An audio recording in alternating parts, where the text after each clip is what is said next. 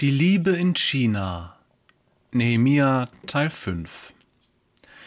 Nehemia war ein Mensch, der sich ganz dem Dienst an den zurückgekehrten Juden hingab. Die Triebfeder für seine Hingabe ist Liebe. Diese Liebe findet ihren Anfang im Mitleiden und bahnt sich dann ihren Weg in das Handeln aus der stillen Liebe, der Liebe im Verborgenen wird eine tätige Liebe, die für jedermann sichtbar ist. An dieser Stelle muss ich unwillkürlich an eine Aussage Jesu denken. Er sagt, ich gebe euch ein neues Gebot, liebt einander. Ihr sollt einander lieben, wie ich euch geliebt habe. An eurer Liebe zueinander werden alle erkennen, dass ihr meine Jünger seid. Johannes 13, die Verse 34 und 35. Tätige Liebe ist gut. Durch sie können wir Jesus vor den Menschen vermutlich am einfachsten bezeugen. Ich behaupte nicht, dass tätige Liebe die einzig mögliche oder gar richtige Ausdrucksform der Liebe ist.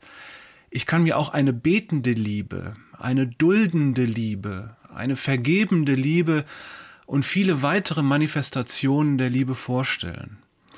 Und vermutlich gibt es unendlich viel mehr Variationen, als ich es überhaupt für möglich halte. Lass uns an Jesus denken und wie er geliebt hat. Dann bekommen wir einen Eindruck, welche Dimension die göttliche Liebe tatsächlich hat. Sie ist unendlich und für uns unfassbar. Die göttliche Liebe ist unendlich groß, sowohl in ihrer Größe als auch in ihrer Vielfalt.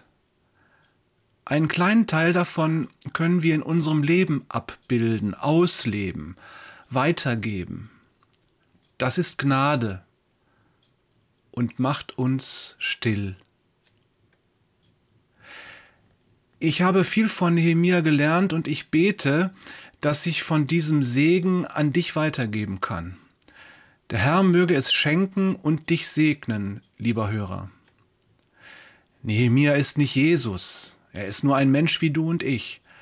Doch wir können in ihm einen Menschen erkennen, der sich mit seinem Leben und allem, was er hat, ist und kann, dem Dienst am nächsten verschreibt. Auch wir sind nicht Jesus. Doch auch wir sind aufgefordert, uns dem Dienst am nächsten zu verschreiben. Vielleicht ist es nicht gleich alles, was wir geben. Aber für mein Empfinden ist es doch so, dass wir keine Angst haben müssen, zu viel zu geben. Weißt du, was ich meine?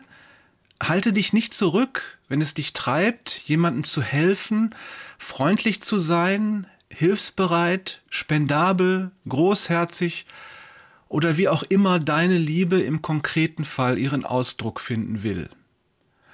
Die Welt mag den Kopf schütteln, doch der Herr nickt und im Himmel herrscht Freude. Eines Tages stehst du vor Jesus und er schaut dich an. Ich habe neulich ein Lied gefunden, das ich seitdem immer wieder höre, weil es mich sehr berührt. Dort heißt es im Refrain in den Worten Jesu, Ich habe dich gerufen und du bist mir gefolgt. Das will ich auch hören, wie er es zu mir sagt. Und du willst es auch hören, oder?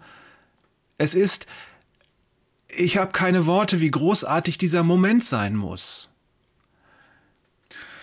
In den Show Notes habe ich dir das Lied, von dem ich spreche, verlinkt. Wenn du die Andacht zu Ende gehört hast, dann hör doch mal rein und lass dich ergreifen. Ja, eigentlich sind wir fertig, doch eine Sache möchte ich dir zum Abschluss der Nehemia-Reihe noch mitgeben. Ich bin diese Woche auf James Hudson Taylor gestoßen, einen englischen Missionar, der als einer der ersten in das Innere Chinas vorstieß. Im Jahr 1905 ist er dort auch gestorben. Im Gegensatz zu den meisten Missionaren seiner Generation, die ihren Glauben und ihre Mission mit der westlichen Kultur verbanden, ging Taylor einen anderen Weg. Er trug keine westliche Kleidung und schnitt sein Haar nicht westlich.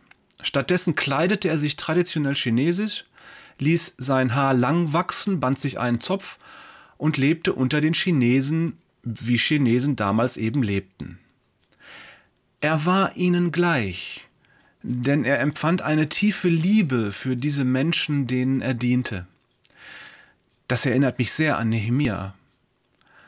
Am Ende seines Lebens reflektierte Taylor sein Leben und hat uns ein Zitat hinterlassen, mit dem ich dich in das Wochenende schicken möchte. Er sagt, ich habe verstehen gelernt, dass es in jedem großen Werk Gottes drei Stadien gibt. Es ist unmöglich, dann es ist schwierig, zuletzt ist es getan.